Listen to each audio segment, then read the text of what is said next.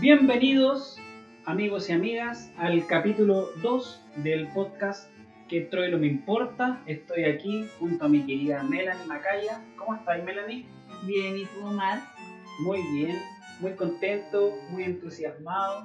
Eh, ha sido una semana muy bonita porque hemos tenido bastante recibimiento, un buen recibimiento de, Del primer del capítulo. primer capítulo, muchos comentarios, muchas felicitaciones. ¿Tú cómo has estado con eso? Sí, me ha gustado. Eh, muchos amigos escucharon el podcast y, me gusta, me gusta que lo puedan disfrutar, me gusta que podamos hacer un contenido un poco más distendido, un poco más relajado. Y bueno, eso, no, no sé qué más comentar al respecto. Mm, Yo creo que nada, vamos con el capítulo. Esto lo estamos haciendo con mucho cariño para ustedes y estamos aprendiendo muchas cosas, sobre todo tecnológicas. Hablamos un poco de eso en el, en- en el episodio. Sí. Y también ha sido un reencuentro con el tango para nosotros y eso, lo hacemos con mucho cariño, espero lo disfruten.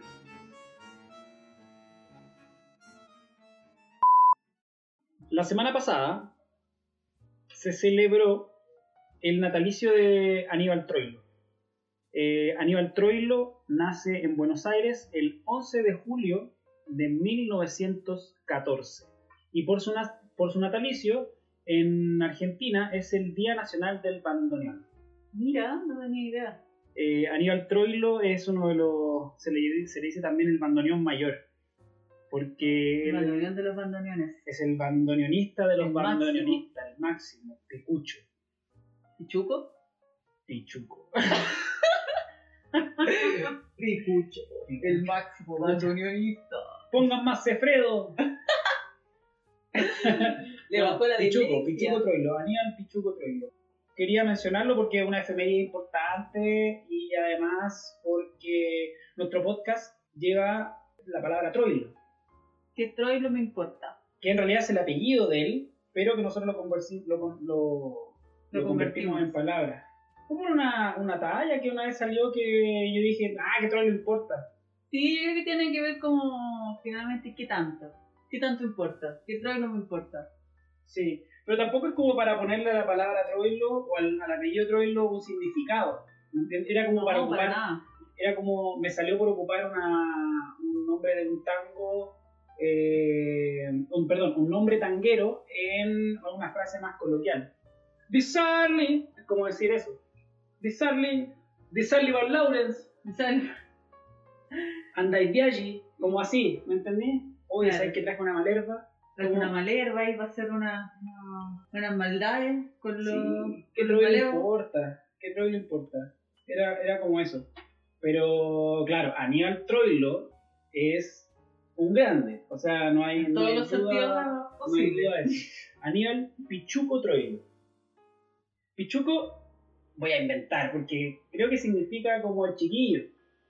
¿O no? Yo no tengo idea de por qué Pichuco. Mi No, mejor no, ignorancia mejor no. supera. Mejor no entremos ahí porque no. No, tendríamos que buscar y, Claro, falsificar ahí los datos.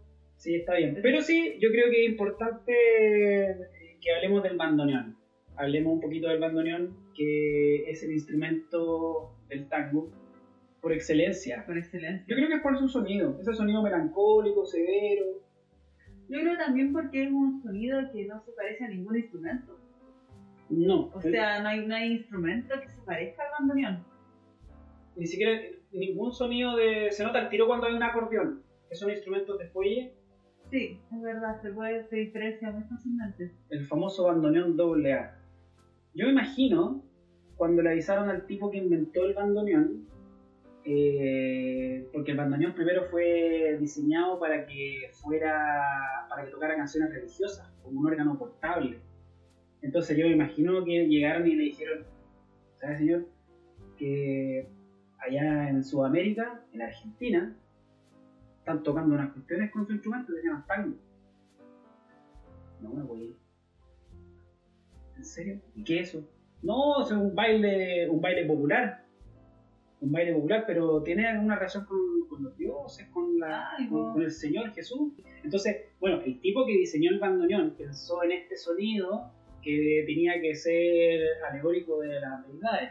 de, de Dios en realidad, sino de las deidades, estamos- Sí. europeo. eh. europeo, o sea... Esto fue en Alemania, un instrumento germánico. Ujú.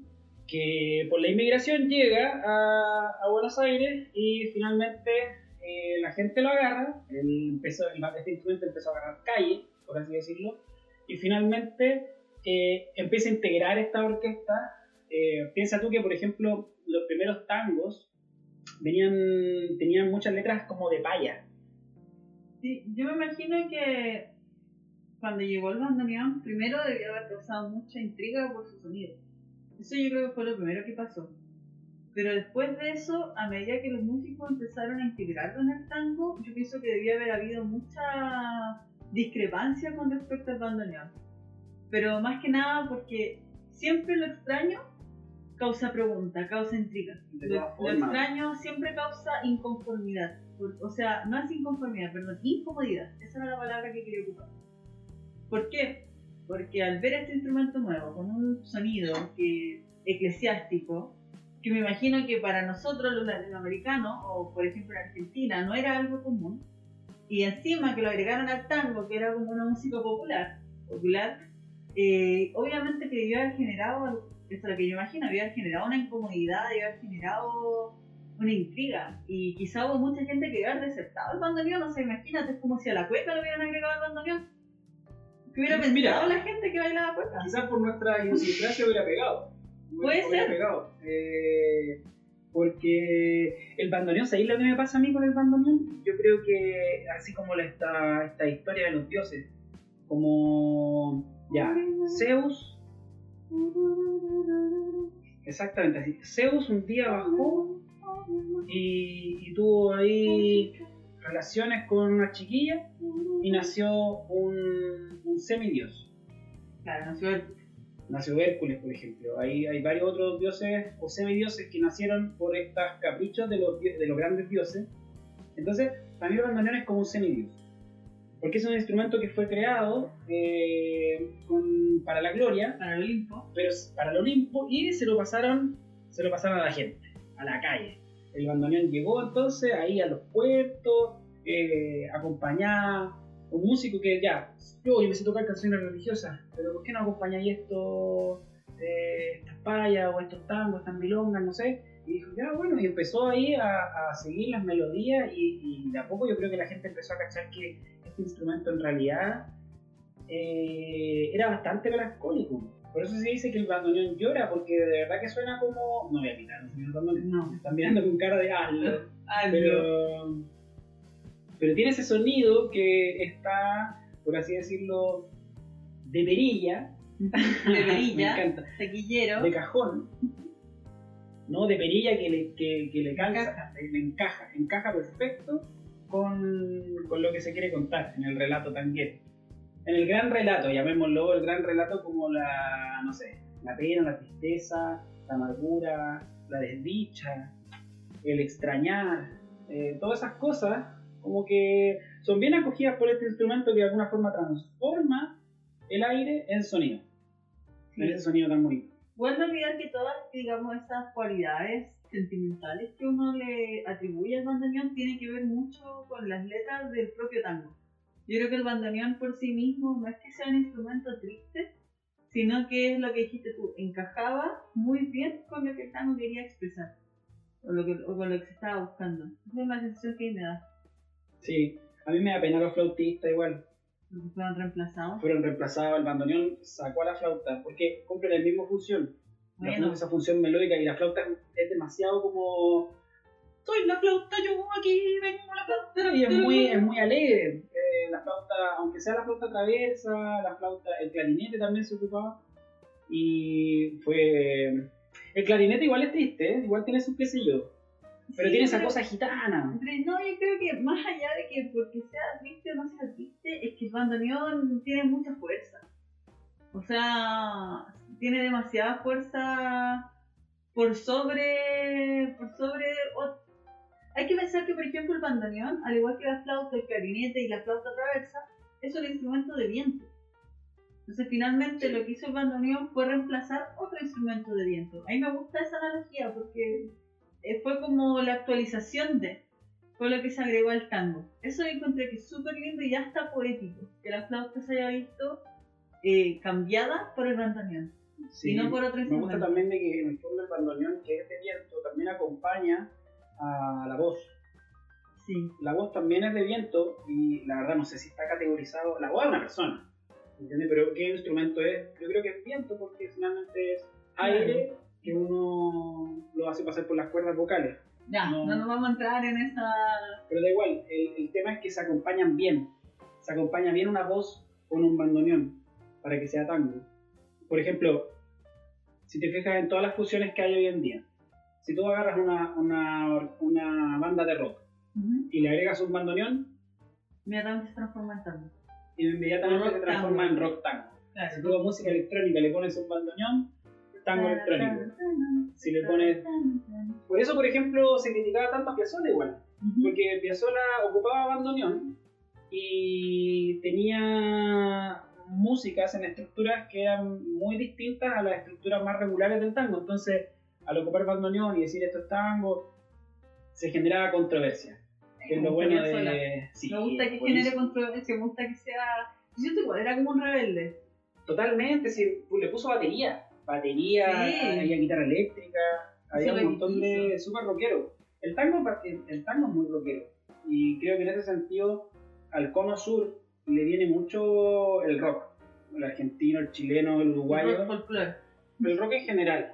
Eh, son una cultura bastante rockera y tanguera. Rockera y tanguera, yo creo que están de la mano. Lo otro que me gusta del bandoneón es que los solos, los solos que se logran. O sea, Sí. la primera vez que, que escuché un solo de bandoneón, creo que fue. Mira, Quejas de bandoneón, de Aníbal Troilo. Ya que lo estamos recordando. Fue la primera vez que yo escuché un solo de bandoneón eh, y no lo podía creer. Yo lo quería sacar en la guitarra, yo en ese tiempo tocaba guitarra eléctrica, metálica y toda la cuestión. Y de verdad que cuando de repente hay ciertos solos de bandoneón, ciertas variaciones, que a uno le dan ganas de cabecear. Se ponen así.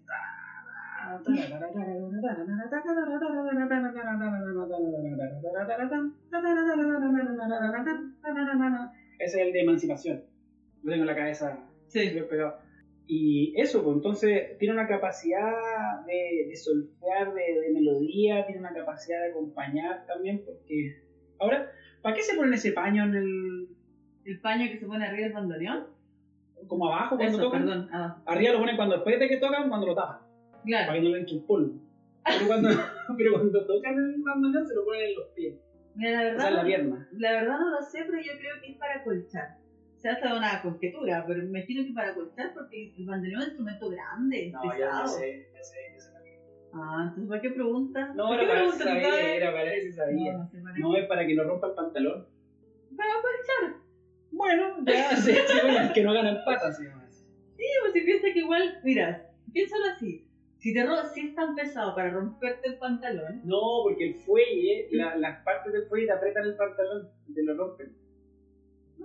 Bueno, no sé. Eh, también sí, ahora, cuando te venden un bandoneón, cuando, cuando tú compras eh, el bandoneón, eh, ¿venía con el pañito o, o eso fue después, lo aprendieron después? No, yo creo que se ocurrieron después.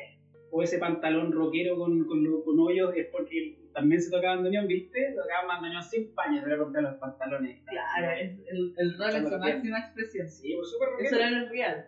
Eso eran los real, pues, o sea, bandoneonista con, con pantalón roto.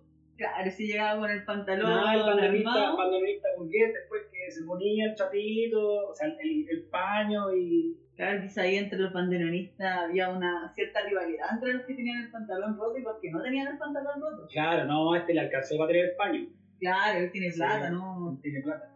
Yo toco con los máster acá y con el cantor ese.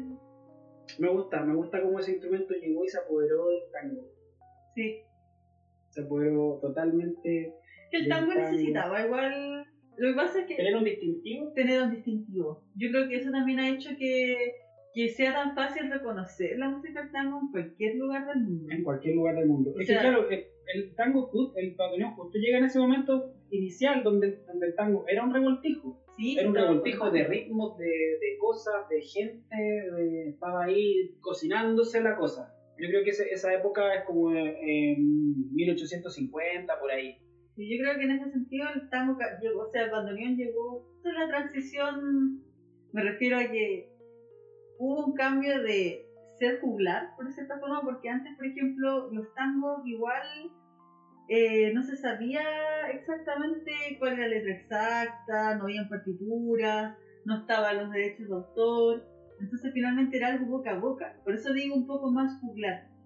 Como que antes era la persona que cantaba y el resto lo iba escuchando. Yo creo que cuando llegó el bandoneón ya empezaron a, a escri- a escribir más. Eh, de todas formas, el, el bandoneón tiene, tenía esa cosa de que era un instrumento tan difícil de tocar y de que no había maestro. O sea, básicamente llegaba la persona, tocaba un poco y ya era el maestro. Y me imagino que era un instrumento tan complicado que era necesario que alguien te lo enseñara. O sea, yo creo que no era llegar y, y copiar de vista o copiar de escucha, sino que. Yo creo que pasó más al revés. Yo creo que pasó más de que el instrumento del bandoneón en un inicio fue muy autodidacta.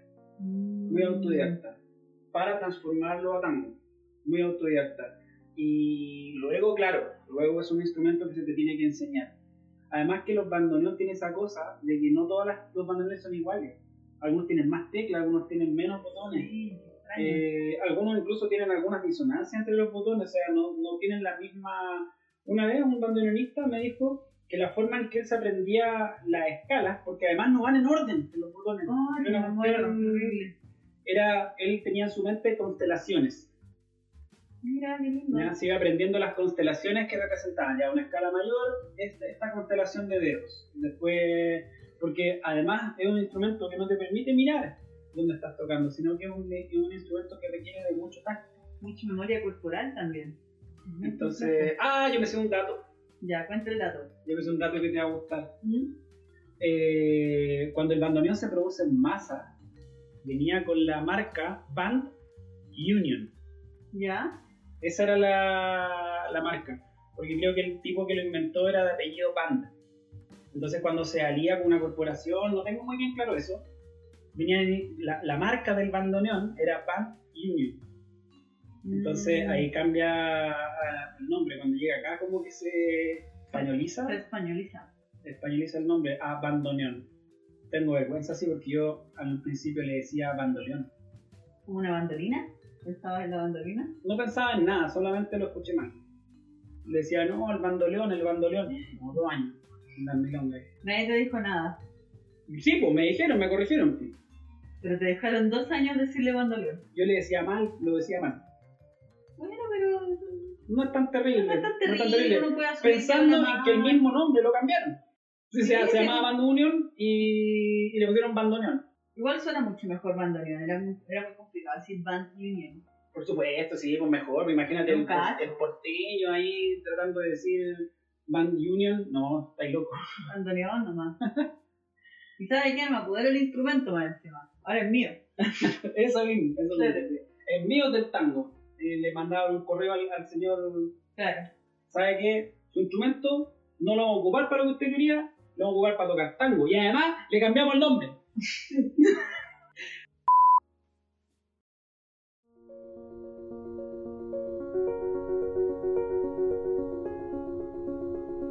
En el año 1830, el señor Heinrich Band crea un instrumento de viento portable que intentaba imitar el sonido del órgano con fines religiosos.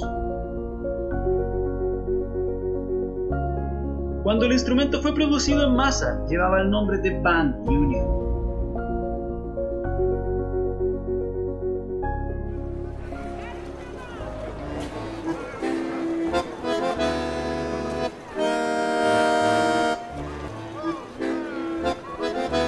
Oiga señorita, ¿qué es lo que trae ahí? This instrument. Sí, ese instrumento. Well, the name of this instrument is band union. Ah, Van Union. Van, Van Nuyen. No, band union. Juan, mira. Ahí. ¿Cómo se llama eso, señorita? This instrument is a band union. ¿Un bandoneón? No, um, you have to separate the words. It's band and Band. then union. Bandoneón. With me again. Band union. Bandoneón. One more time. Band Ban... you No. Neon. Ñón. Bandoneón. Ah, está bueno el instrumento, bandoneón. El bandoneón. Oh my god, this is impossible. Bandoneón. Jaime, tócate el bandoneón tú mejor. Ok.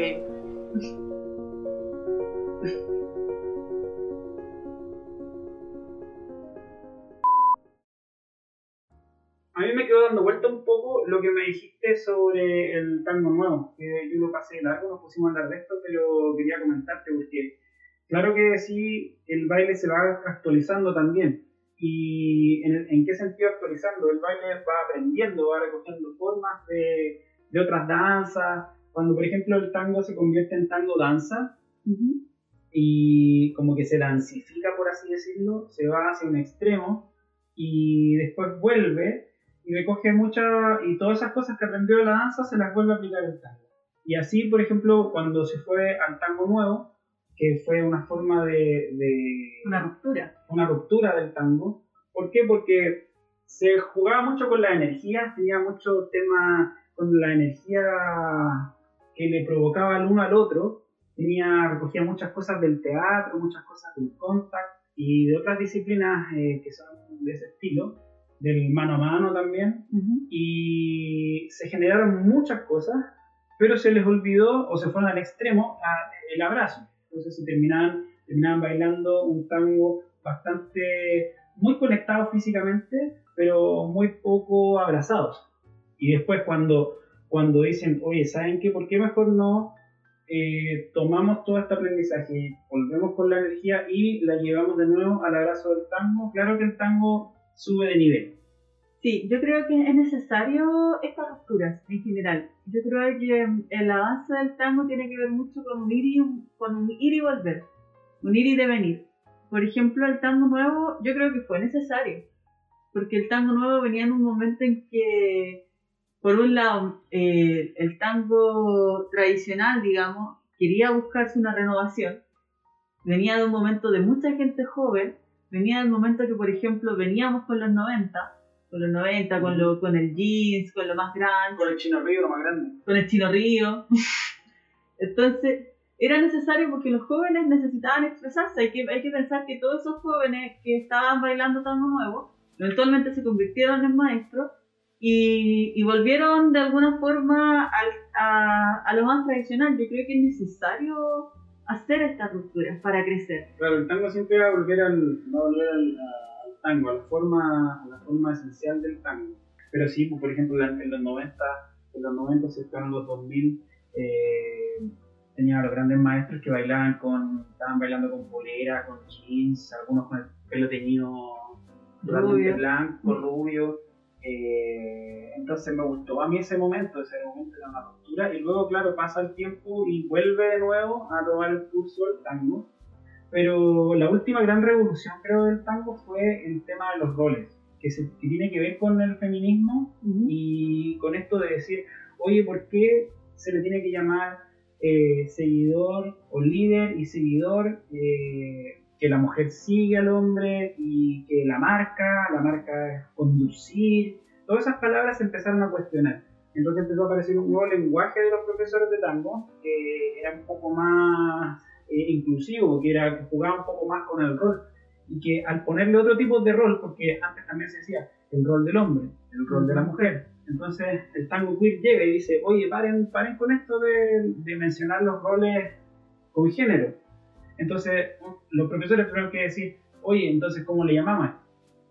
Tuvo que haber una reestructuración del lenguaje, en el sentido de que era muy, eh, yo creo que fue, y que lo seguimos trabajando, que pasar de decir el hombre y la mujer, el hombre que guía, o sea, el hombre que guía y la mujer que sigue, incluso ahora con la desconstrucción del lenguaje nos cuesta todavía definirlo. A mí, por ejemplo, siempre me ha gustado decir eh, proponedor e intérprete.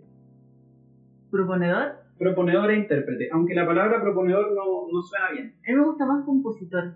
sí, sí, qué buena. Porque, tú- porque de cierta forma hay un rol que está componiendo el tango, que dice está en la estructura, pero hay otro que lo interpreta, Exacto. que tiene una libertad sobre esa composición. A mí me gusta también eh, hacer la analogía con respecto a que los roles juegan los, las funciones de, por ejemplo, de dibujar y de pintar. Me encanta. Uno dibuja y el otro pinta. Finalmente igual, las dos cosas están pasando Al mismo tiempo. por ambos al mismo tiempo.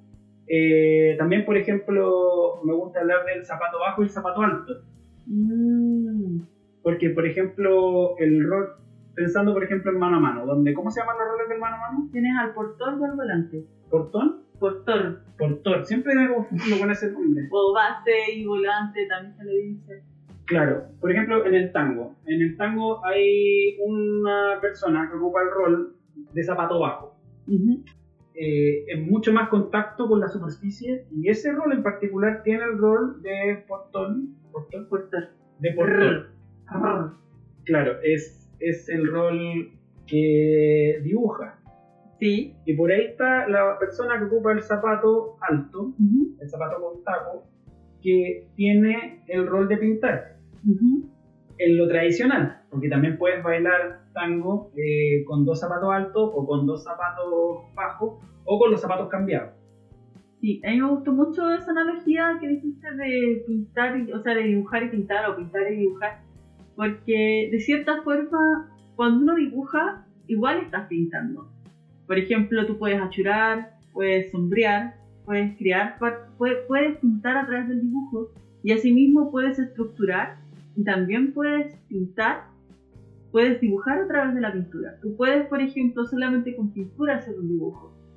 Entonces, en ese sentido, siento que, que si, uno lo ve de esa forma, los roles también se están intercambiando. Mí me gustaría mencionar también, porque tú dijiste como que el tango queer con el feminismo, pero también no hay que olvidar el rol de la comunidad LGTB, más, porque también ha sido, también han sido un grupo que, que se ha organizado bastante, que han creado un ambiente donde se puedan sentir cómodos.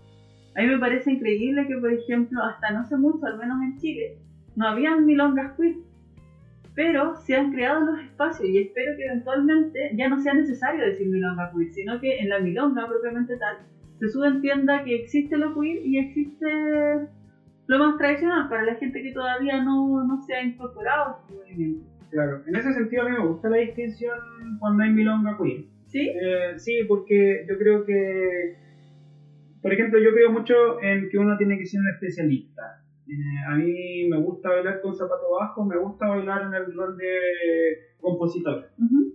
Me gusta ese rol, lo he desarrollado durante, durante toda mi enseñanza, todo mi aprendizaje, toda mi vida de tango. Pero a mí también me gusta, eh, me ha gustado en el último tiempo desarrollar mi, mi lado, el rol de intérprete, pero con zapato bajo. No me subió a los tacos todavía, aunque puedo hacerlo. Puedo hacerlo hacerlo, sí. pero no me he especializado. Entonces me he especializado más un poco en sentir el rol de, del intérprete. Y a mí me pasa que cuando hay una milonga queer, Ujú. me gusta ir con mayor disposición a bailar en ese rol. Entonces, para mí sí hay como una distinción en ese sentido. Como que, por ejemplo, cuando había una milonga queer al mes, yo como que durante todo el mes juntaba, Las energías juntaba para- la energía, la energía para llegar y, y ir a esa milonga con mucha más disposición.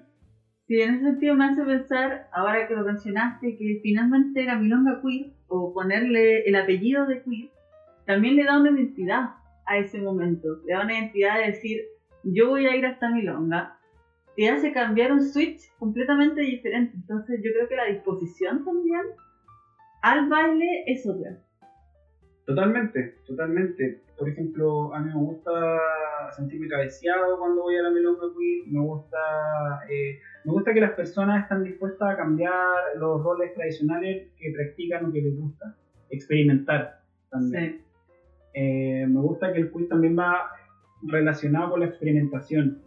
Poner cosas que no sean tango necesariamente. Por ejemplo, eh, cambiar de abrazo durante un tango oh, me encanta. eh, cambiarse de rol, bailar uno y uno.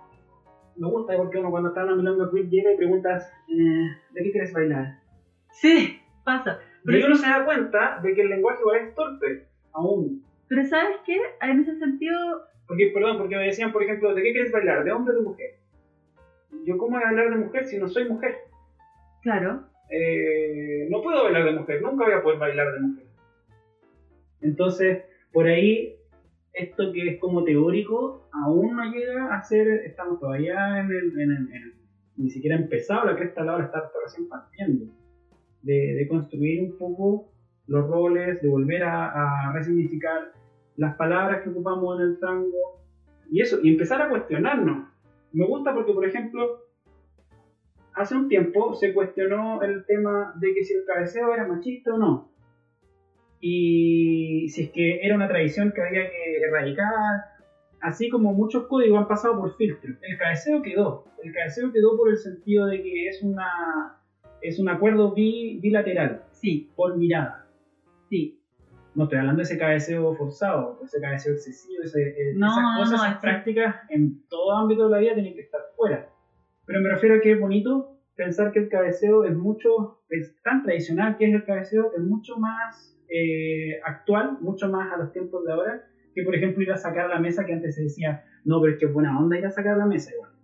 Sí, en eso tío estoy completamente de acuerdo. Yo creo que el cabeceo es algo muy actual.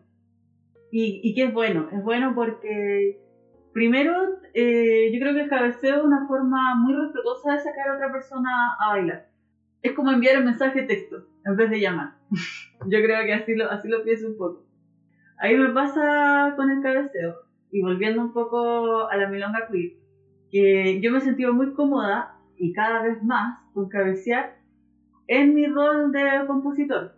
Antes de que empezara a bailar queer, costaba sacar, un- por ejemplo, si yo quería bailar con otra chica, porque en general yo sacaba chicas porque también como mi, mi trabajo como, como líder no era tan bueno, era mucho más fácil para mí bailar con otra chica. O sea, por un tema más corporal. Yo creo que igual el cuerpo influye mucho en el baile. De todas formas, de todas Entonces, formas. entonces, por ejemplo, a medida que fui trabajando más mi tango me empezó a pasar que estaba en las milongas y podía cabecear chicas. Podía cabecear personas. Ahora, de hecho, puedo cabecear incluso chicos. Eso lo encuentro genial. La milonga queer tiene una sensación, al menos lo que a mí me da, de, de más comodidad con respecto al cambio de rol. En el sentido de que te permite otras experimentaciones, te permite lo que estábamos hablando antes, por ejemplo, un cambio de abrazo en medio de la tanda o un cambio de abrazo entre tandas. Eso para mí por lo menos se me da mu- con mucha más facilidad o mucha más comodidad en una milonga queer que una milonga normal. Ahora, lo hago en ambas. Eh, es, real que el contexto cambia mucho la sensación. Igual es una apreciación personal, pero ahí me gusta, me gusta bastante.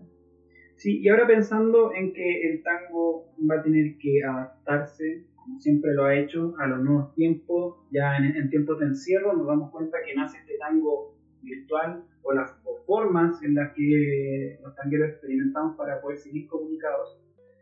¿Qué va a pasar después? ¿Cuál crees tú que es la... Como mi, mi premonición. Sí, ¿cómo se va a adaptar el tango a- al mundo post cuarentena, post pandemia? Sí, es difícil. Yo creo que lo primero es depende de cómo se desarrolle la pandemia. Ese es como el primer factor. Pero asumiendo de que podemos ir a las milongas, yo, yo creo que primero va a haber un boom de tango. Primero las milongas van a estar llenas, porque este encierro también te hace reflexionar sobre qué tanto, qué tan, qué tan involucrado estabas con esto. Por ejemplo, para muchas personas ha sido muy difícil no poder ir a la milonga por ejemplo, para muchas personas que no iban o que iban cada cierto tiempo, al darse cuenta que ya no va a ser tan fácil ir a la milonga o que directamente ya no lo puedes hacer porque estamos obligados al encierro, te das cuenta lo mucho que te hace falta.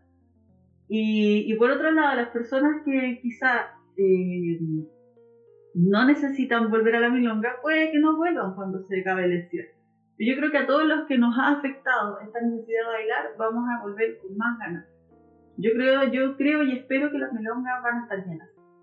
Yo creo que uno de los cambios más importantes va a ser los horarios en los que vamos a bailar. Sí, Yo creo que se nos va a acabar un poco las milongas hasta tan tarde. Y las milongas van a empezar más temprano. No, no la cantidad de horas en las que bailamos, sino que los horarios. los horarios. Yo creo que incluso me atrevería a decir que podrían haber milongas en la mañana. Que partan a, la- a las 11. Estilo y que- estilo Eti. O yo nunca ido a Eti. Pucha, Iré. hay que ir, hay que ir. Sí, hay que ir. Eh, bueno, pero lo digo que yo creo que no van a ser tipo maratón, o sea, no Ujú. con esa energía, sino que con energía de milonga, energía. Cuando digo energía de milonga es porque la energía de la milonga es como un asado. Entonces, parte. Yo no como carne, pero. Pero en un asado de pimentones. Un asado de pimentones. Sí. Eh, uno parte poniendo el fuego, después pone los pimentones, después llega lo principal, las berenjenas con los Me italianos. encanta. Eh, después, no sé, se sirve eh, el pastel de papa, la ensalada, toda la cuestión y al final un postre. Eh, pasa lo mismo con las milongas. Por ejemplo, estos encuentros que son como maratones, eh, para mí son como más la, la fiesta. Claro, Fiesta, fiesta, dale. fiesta todo el rato, sí. Ir al estadio. Ir al estadio, ir al estadio tango. Sí. Pero bueno, yo creo que lo que va a cambiar efectivamente van a ser los, los horarios. No sé si se irá a bailar con mascarilla, yo no. No, espero por que no. favor, que no. No, imagínate, vamos a quedar ahogados. Si piensa que subir la escalera con mascarilla ya es un suplicio. Es terrible, yo vivo en tercer piso y bajo y subo con mascarilla y. oh. No, no, no, por favor. El tango es sin mascarilla. el, el tango sin mascarilla, sí. Sí. Sí, yo creo que. Pero bueno, como, como tú planteaste en un principio, o sea, de alguna forma el tango va a evolucionar, va, y porque va, está siempre en evolución, y a pesar de que uno con los años se va poniendo más tradicional, porque uno va sin uno- lo que pasa es que uno, No uno se ve un no necesariamente, yo creo que tiene que ver con que uno, al menos yo he ido encontrando cosas que son esenciales y que, y que no son transables. Por ejemplo, para mí el abrazo tiene que ser cerrado, cerrado en cuanto a circuito. Ujú, El tango tiene que ser cerrado. A mí, por ejemplo, eso de las vueltitas, ujú. no es que no me guste como, como expresión corporal, sino que yo digo, ya eso de las vueltitas está fuera del tango, eso de separarse es fuera del tango, eso de no poner tangos y, ba- y bailar otras cosas, eso está fuera del tango. Quizás yo soy, pero dentro de eso hay mucho espacio para, para innovar, para crear y para mutar. Sí, yo creo que en ese sentido quizá la vueltita eh, puede ser que no esté dentro del contexto como de tango social, pero yo creo que no hay que quitarle la cualidad que puede tener como expresión, como, como digamos Ah, yo algo estoy- más artístico, Sí, sí, sí, desde el punto de vista escénico, sí. como claro. punto escénico. Yo creo que en ese sentido hay que saber diferenciar eh, ciertas cosas. Yo creo que, por ejemplo, en el sentido artístico del tango, como de como más, más de, de teatro, más de más como de O incluso de exhibición, sí. De exhibición. Yo, lo que hablaba era de, de tango así, de tango del baile en la milonga. El, Claro. del, del, del tanguito, vamos a bailar unos Ah, tanguitos. no. Ese tanguito que mí no lleva vueltas, que mí no lleva ciertas que se baila, porque también podía hacer expresiones artísticas bailando eh, Contemporáneo. otros, otros tipos de otros tipos de música y hacer una performance tango, ¿me Sí, entiendes? me encanta de hecho. Pero pero no, no, yo ahí estaba hablando de la milonguita, Sí. y vamos, vamos a la milonga y nos sentamos Eh. aquí, miramos y todo. Yo creo que en ese sentido eh, uno va madurando. Sí. Yo creo que tiene que ver con eso también. El tango va a seguir madurando, va a seguir encontrando caminos y esperemos que sean los mejores para después de esta pandemia. Ay, ay, ay. Salió capítulo. Uf, costó. Costó, por fin, por fin pudimos sortear las barreras técnicas, sortear las barreras comunicacionales. Se nos borró un bloque. Se nos borró un bloque. Grabamos como tres horas para después darnos cuenta que no habíamos exportado bien el archivo. Sí. O básicamente lo sobreescribimos y oh, terrible. había quedado tan bueno. Se lo perdieron. No, no, pero bueno, eh, pudimos finalmente terminar esto para poder sacar el segundo capítulo. La verdad es que estoy súper contento con esto. Son nuestras locuras igual. Además de nuestras conversaciones, lo que intentamos hacer es acompañarlos, entendernos, reírnos y eso. Si ya llegaron hasta acá, estamos bien. Llegaron hasta acá y lo escucharon, así que eso, lo disfruten. Eso, sí, que ya lo escucharon, porque me dejó pasar lo mismo la otra vez. Ah, Si ya llegaron hasta acá, ya lo bueno, escucharon. muchas gracias por Eso, escucharnos. muchas gracias, compártanlo, coméntenle a sus amigos, a sus familiares, a sus perritos y gatitos. Y nos vemos en un próximo episodio de Esto es lo que importa.